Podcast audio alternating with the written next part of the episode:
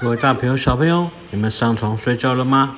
今天我们又要来听听我们小智跟小豪的宝可梦冒险之旅。上一集有一个未知的宝可梦跟他的一群小跟班偷走了装有食物的小智跟小豪的袋子。我们今天来看看接下来会发生什么神奇的故事呢？等等，那不是我买的小方块吗？岩兔，岩兔，糟糕，被发现了！把我的背包还来！别动啊！就叫你还给我了！啊！岩兔，岩兔，岩兔！岩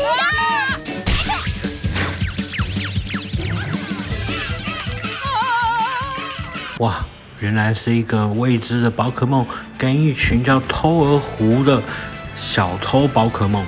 他们两个开始追逐着小智跟小豪，要抢回背包，可是他们都不把背包还给他们。于是，这个是未知的宝可梦即将跟我们的皮卡丘来一场正式的对决了。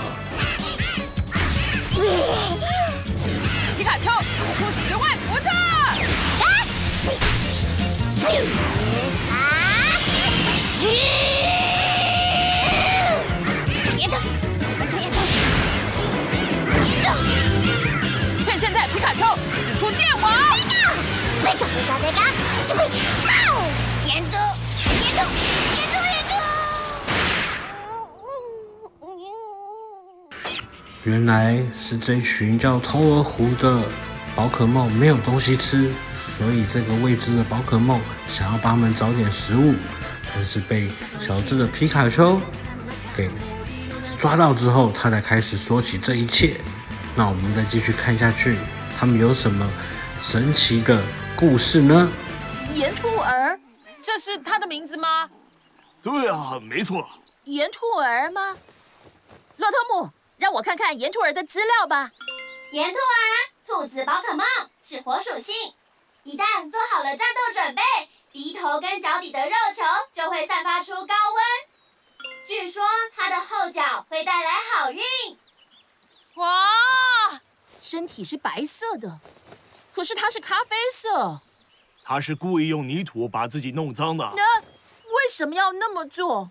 猴儿狐他们是在这座城镇住了很久的宝可梦，可是他们不跟任何人亲近。怎么说呢？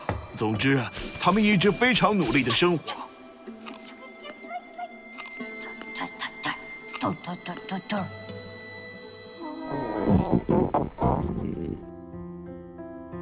就在那时候，岩兔儿出现了。那家伙用泥巴把全身涂成咖啡色，我想可能是想要加入偷儿虎他们吧。野兔，原来这只咖啡色的宝可梦，它本来是白色的。为了加入偷儿虎，帮助偷儿虎有饭吃，所以把自己涂成了咖啡色。哇，我们继续看下去。后面又有什么精彩的事情呢？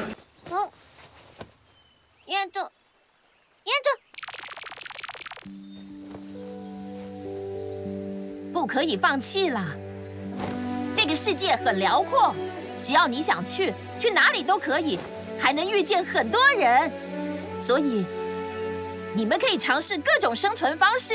嘿嘿，小豪说的一点也没错。该这。他嘴上这么说，但他也是最近才察觉这一点的。什么？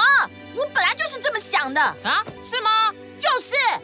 皮卡皮卡。哎，还有啊，听说你的后脚会带来好运哦。所以要是遇到不开心的事，就用你自豪的飞踢踢飞它。严重。啊，你怎么这样说啊？要是你被踢了，那怎么办啊？嗯，岩兔。啊！糟糕了，小智，已经到发车时间了，快走吧！